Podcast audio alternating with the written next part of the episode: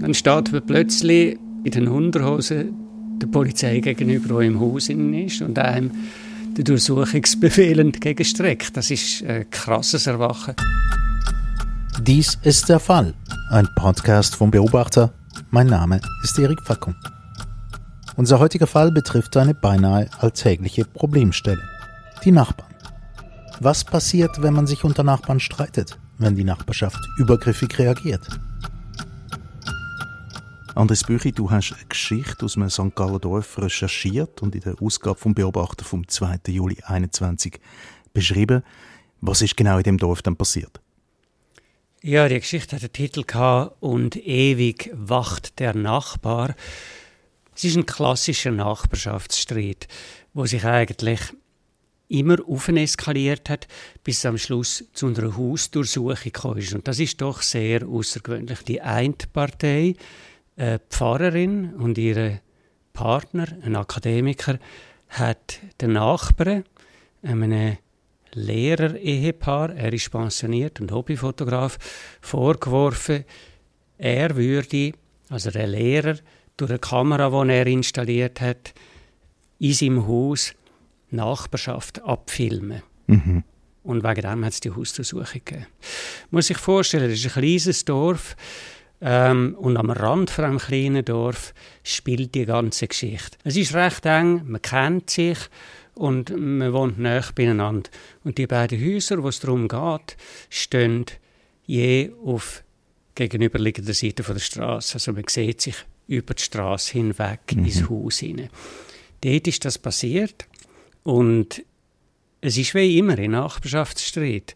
Oder wie so oft, es ist äh, eigentlich, wenn man es im Nachhinein anschaut, denkt man, ja, wieso hat man nicht können reden miteinander? Wieso hat es sich so aufeskaliert?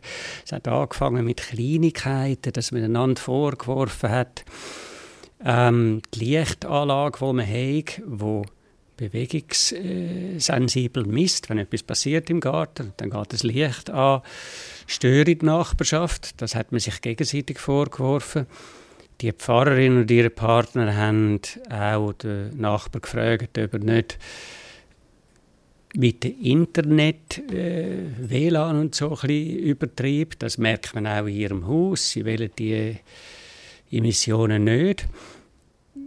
Wiederum hat man darüber gestritten, wo der Schnee hingeschuffelt wird, wenn er von der Garage befreit wird.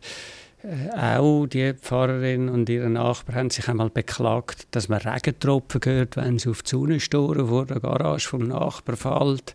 Oder dass die Autotüren ein bisschen laut geschletzt werden. Es klingt wie eine, äh, eine Anreihung von einzelnen Kleinigkeiten eigentlich. Es sind eigentlich Kleinigkeiten am Anfang gewesen. Man hat die äh, nicht so gut können ausräumen Vielleicht ist es auch, wie so oft, ist man vielleicht, hat die Chemie nicht so gestimmt oder ist man sich nicht so ganz sympathisch gewesen. Es hat auch dann einzelne Missverständnisse gegeben. Am Schluss hat man quasi nur noch brieflich verkehrt. Mhm. Und dann haben das Nachbarschaftsehepaar, also die Pfarrerin und ihre Partner, haben dann wissen, ob, ob das stimmt, dass da der Lehrer und seine Frau im Garten und an der Haustür oder hinter dem Fenster Kameras haben. Und auf die Brief hat er dann gar nicht mehr geantwortet. Oder? Er hat am Anfang schon mal dargelegt, dass er keine Kameras hat, wo Nachbarschaft beobachtet, sondern nur im Garten, hm. quasi auf die Aussichtsseite hin, nicht aufs Nachbarschaftshaus. Tierbeobachtungskamera in der Nacht, wo so ein bisschen das hm. Treiben von den nächtlichen Besuchern. Reh und Hase. Aber eigentlich, ja, so im Garten. Igel, Füchs, was dort so vorbeiläuft, aufnimmt. Und Stein des Anstoßes war am Schluss, gewesen, dass der Lehrer halt auch eine Pappkartonkamera, weil er sich so genervt hat über den Streit, mhm. eine Pappkartonkamera hinter das Fenster gestellt hat und gefunden hat, so ein bisschen zum, zum den Streit übertrieben oder, oder wie es vielleicht erklärbar ist, wenn etwas mal so ein bisschen rauffährt, dann macht man auch etwas, was man vielleicht in einer ruhigeren Phase nicht würde machen würde. Mhm, also ein bisschen provokativ sein. Genau. Die Pappkamera ist entdeckt worden. Die Nachbarn haben dann sogar gesehen, dass es sich angeblich um eine Logitech-Kamera handelt. Also man hat schon genauer geschaut, was dort hinter dem Fenster ist, dass man den Vorhalt hat können machen Auf das hat es eine Anzeige Es hat auch eine Vorwarnung gegeben, wenn er jetzt nicht reagiere, schriftlich, haben die Nachbarin und eine Anwältin geschrieben, dann werden zu härteren Massnahmen gegriffen. Aber weil der Ärger schon so groß war, hat der 68-jährige Lehrer und Hobbyfotograf gefunden, auf die Briefe reagieren nicht. Das ist eine Provokation mehr. Er hat ja schon mehrfach dargelegt, was schriftlich stimmt, dass er keine Kamera hat, die das Nachbarhaus beobachtet. Und jetzt kommt also die Polizei am Schluss von dem. Und was passiert dann? Eben eines Tages im April ist dann am Morgen am 7. plötzlich die Polizei in schwarzer Montur, also eigentlich so ein geschützter Montur und mit einem schwarzen zivilen Auto vorgefahren. Und wie sie oben, ich habe gesagt, die Zufahrt, die Scheng, die sind dann quasi aufs Nachbargrundstück gefahren, auf die Einfahrt.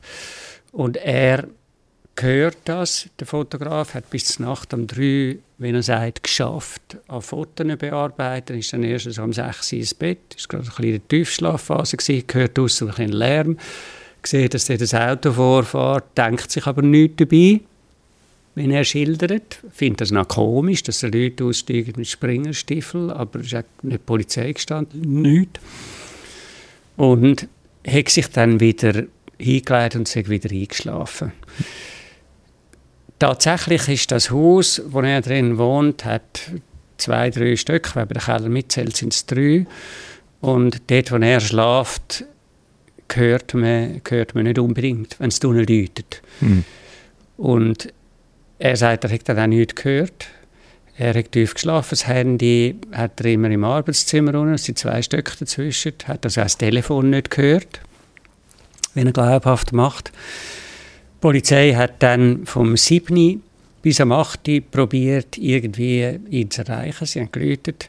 Sie haben seiner Frau angerufen, an den Arbeitsort.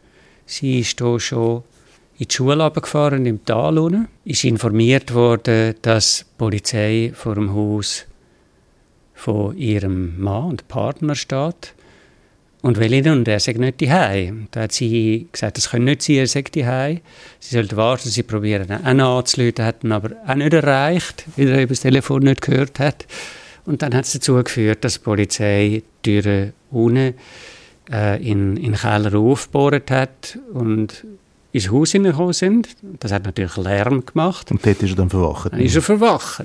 Dann mhm. steht plötzlich quasi in den Unterhosen der Polizei gegenüber, die im Haus ist und einem der Durchsuchungsbefehl entgegenstreckt. Das ist ein krasses Erwachen, wo er natürlich auch gesagt hat, das kann man gar nicht sich vorstellen, wie man sich da fühlt, wenn plötzlich die Polizei im Haus steht. Er selber sagt, er hat keine Ahnung gehabt, äh, wieso dass die Polizei durchgekommen sei, bis mhm. ihm dann gesagt haben, der Hausdurchsuchungsbefehl sei wegen Kameras, die angeblich installiert sind und Nachbarschaft filmen.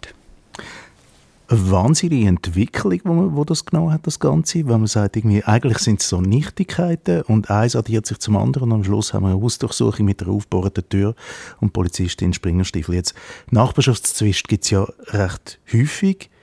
Weiß man dann irgendetwas über die Frequenz, wo solche Streitfälle mit, mit Hilfe in Anführungs- und Schlusszeichen von der Behörde ausgetragen werden? Äh, ich weiß es nicht. Ich habe das auch nicht jetzt detailliert recherchiert oder auch nicht auf die Schnelle herausgefunden. Die Aargauer Zeitung hat vor zwei Jahren oder so mal eine Umfrage gemacht und aus deren aus hat sich, hat sich ergeben, dass zwei Drittel von den Leuten in der Schweiz hochgerechnet regen sich schon mal auf oder haben, haben schon mal Streit mit dem Nachbarn oder ärgert sich über den Nachbarn. Also es ist sicher verbreitet, aber ich glaube, verbreitet sind so, das kennen wir alle. Es geht um die Wäschküche, es geht um Lärm, es geht um Geruchsemissionen, es geht vielleicht um, um Schattenwurf von Bäumen in den Gärten. Aber ich glaube, es geht selten um den Vorwurf wie jetzt da, dass man eigentlich überwacht wird oder dass halt technische Geräte da sind, wo angeblich private Sachen aus dem Nachbargrundstück oder auch schon von der öffentlich zugänglichen Ort, der Straße, vordran würden aufzeichnen was grundsätzlich verboten ist. Mhm. Eben, also die Häufigkeit, das ist unbestritten, die gibt es. Also jeder regt sich mal auf über Nachbarn, ähm, egal in was für einem Zusammenhang. Aber das ist jetzt ja schon eine Eskalation, wo man muss sagen, die ist vielleicht nicht ganz alltäglich. Wie oft dass es äh, Hausdurchsuchungen gibt wegen Nachbarschaftsstreit, ist, habe ich nicht können eruieren. Aber im Kanton St. Gallen habe ich mal nachgefragt, dort gibt es 1600 Hausdurchsuchungen pro Jahr. Und es ist anzunehmen, dass die alle aufgrund von, von härteren Vorwürfen zustande kommen. Es gibt wichtige und dringliche Fälle, wo mit der Durchsuchung nicht gewartet werden kann, wo also Türen aufgebrochen werden. Und das sind nur etwa 100 pro Jahr, von diesen 1600. Das zeigt also, dass das Vorgehen mindestens in dem Fall mit deren Eskalationsstufe selbst im Fall von Hausdurchsuchungen sehr, sehr selten ist. Katrin Sigrist vom Beratungszentrum vom Beobachter. Ist jetzt das ordnungsgemäß, das Vorgehen bei einer Hausdurchsuchung, oder ist das völlig überzogen? Ja, es ist ein bisschen schwierig, das im Rückblick noch zu beurteilen. Also wie der Andi gesagt hat, sind sicher so die Extremsituationen, wo wirklich Gefahr im Verzug ist, wo die Polizei eigenmächtig da in ein Haus eindringt. Ähm, ich kann mir vorstellen, dass man sich tatsächlich da Überlegungen zur Beweissicherung gemacht hat. Also es ist natürlich ein leichtes, die Kamera zu demontieren, wenn man weiß, Polizei kommt vorbei. Und das andere, die Polizei hat ja davon müssen ausgehen, dass der, der Lehrer da noch im, im Haus drin ist. Mhm. Da könnte man auch vorstellen, dass da vielleicht denkt haben, vielleicht ist da etwas passiert und sind darum das Schloss aufbrechen. Es geht um Überwachung, der Vorwurf. Ähm, der Lehrer hat mit der Kamera seine Nachbarn beobachtet, observiert. Was ist jetzt in dem Feld eigentlich erlaubt? Was darf man? Ja, also Videoüberwachung von Privaten wird sehr schnell problematisch, weil man auch schnell die Privatsphäre von Dritten kann verletzen Und das ist eigentlich immer dann der Fall, wenn man die Dritten dann auf so einer Videoaufzeichnung kann erkennen Und für die Video Überwachung braucht es ein berechtigtes Interesse. Also wenn man sich schützen vor Einbrüchen, ist das ein berechtigtes Interesse. Aber man darf dann grundsätzlich nur sein eigenes Grundstück überwachen und nicht auch das Nachbargrundstück. Und wenn das der Fall ist, braucht es eine Einwilligung. Was aber natürlich da nicht vorgelegen hat, ist das berechtigte Interesse. Also nur jemanden ärgern oder beobachten, das ist natürlich nicht erlaubt und kann sogar strafbar sein. Jetzt ist gerade die Polizei äh, gerufen worden in dem Fall. Gibt es nicht noch andere Schlichtungsstellen? Ja, also eine Kamera entfernen lassen oder äh, Aufzeichnungen stoppen, das könnte man auch über die Schlichtungsbehörden verlangen. Und sonst bei Nachbarschaftsstreit bietet sich auch eine Mediation an, also dass man sich halt versucht, außergerichtlich zu einigen mit einem Profi. Für das braucht es aber Kommunikationsbereitschaft und auch Vergleichsbereitschaft und das scheint jetzt da halt nicht gegeben zu sein. Und jetzt noch das, Katrin Sigrist, es hat einen Schaden gegeben von 500 Franken. Das ist jetzt nicht alle Welt, aber ähm, eine Tür ist aufgebrochen worden und so weiter. Gibt es da irgendein Anrecht auf Schadenersatz? Also jetzt auch über die 500 Franken aus? Ja, also wenn man müsste sagen, die Polizei ist tatsächlich rechtswidrig vorgegangen oder schuldhaft das Schloss irgendwie beschädigt, dann könnte man natürlich so einen Schadenersatz von der Polizei bzw. vom Gemeindewesen einklagen. Darüber hinaus, wenn es keinen finanziellen Schaden gegeben hat, sehe ich nicht.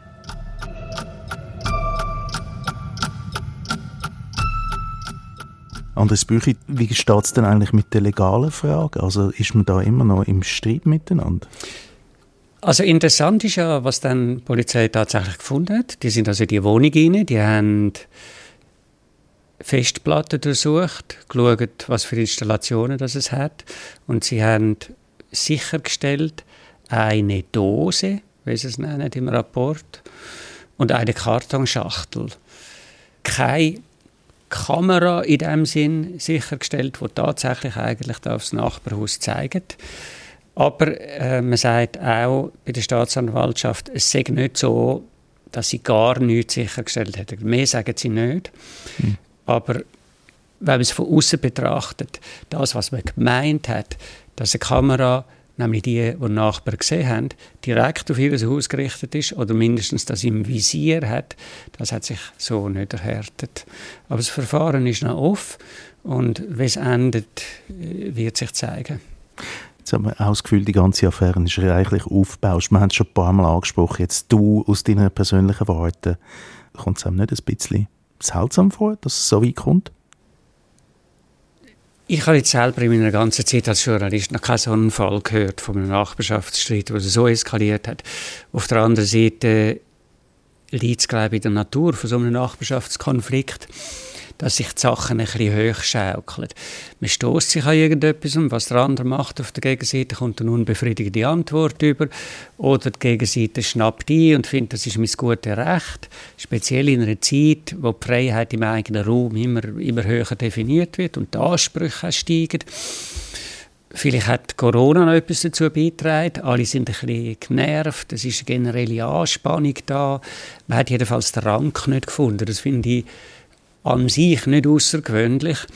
Und wenn man dann natürlich auf unterschiedlichsten Ebenen äh, diskutiert und äh, Forderungen gestellt werden, gegenseitige, wo man vielleicht aus der eigenen Perspektive nicht nachvollziehen kann oder sich ungerecht behandelt fühlt, dann, das kennen wir, dann fährt so eine Eskalation langsam durch.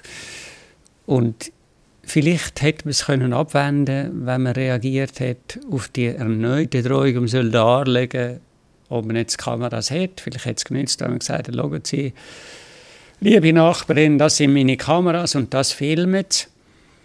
Es ist aber auch verständlich, nach allem, was vorher gelaufen ist, dass man es gar nicht hat wollen und gefunden hat, wenn diese sich aufregen über eine angebliche Kamera, die ich nicht habe, dann sollen sie. Das ist genauso nachvollziehbar. Also es ist schwierig von außen das zu beurteilen. Die Geschichte können Sie nachlesen im Beobachter in der Ausgabe Nummer 14 vom 2. Juli 2021 der Titel und ewig wacht der Nachbar. Herzlichen Dank Andres Büchi und Katharina Sigrist. Der Fall. Ein Podcast vom Beobachter. Produktion Erik Facon und Carlo Lardi.